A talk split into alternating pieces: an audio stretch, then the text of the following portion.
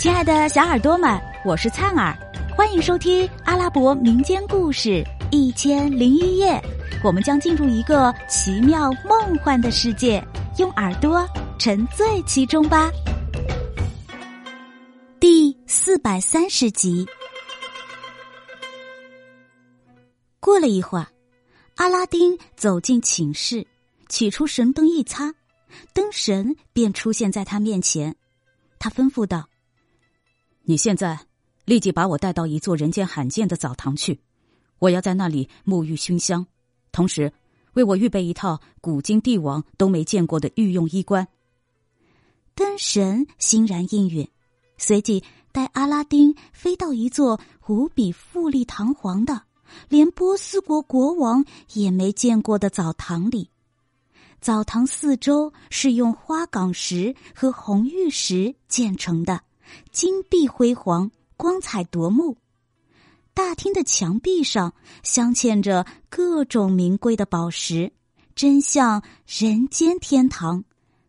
澡堂安静极了，空无一人，只在阿拉丁的到来时，才有一个神仆前来伺候他，替他擦背冲洗。阿拉丁沐浴完毕以后，便来到大厅休息。这是灯神按要求为他准备好的。神仆端出一些果子和一杯浓香的咖啡供他享受。待他吃喝休息之后，一对黑肤色仆人便前来服侍他，替他穿衣整冠，并且用香熏沐他，把他打扮的整整齐齐。此时，人们再也不会把他当穷裁缝的儿子来看待了，因为他即将成为驸马，跻身皇亲国戚了。阿拉丁穿戴齐全以后，灯神又出现在他面前，说道：“主人，你有什么吩咐？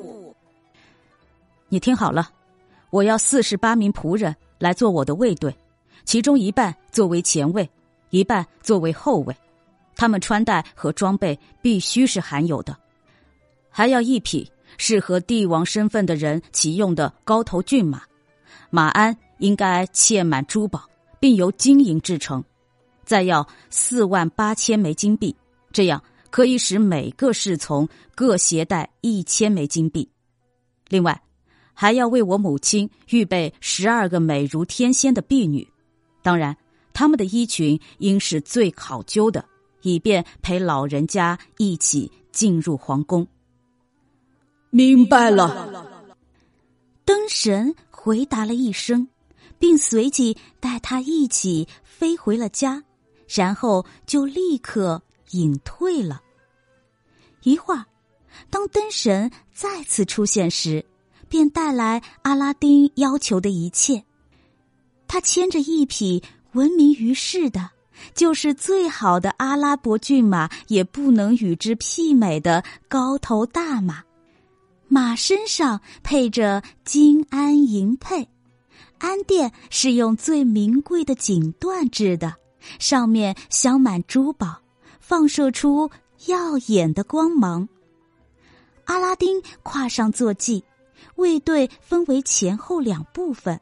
排成整齐的队伍，浩浩荡荡的向皇宫进发。街上的行人被他们威武的气势和整齐的装束吸引住，都停下来看热闹。他们既惊羡又赞叹。阿拉丁在队伍中尤其显眼，他相貌英俊，举止大方，使人肃然起敬。路上，侍卫们按阿拉丁的吩咐，把金币一把一把的撒向人群，那派头和气势，完全就是王孙公子在出巡。人们对阿拉丁的敬佩之情溢于言表。他们中有些人虽然知道阿拉丁出自贫穷人家，是裁缝的儿子，但是没有谁嫉妒他。相反，人们却说这是上天的安排，他时来运转，应该享受他应得的幸福，并替他祈求福寿。亲爱的小耳朵们，这集故事先讲到这儿啦，我们下集再见。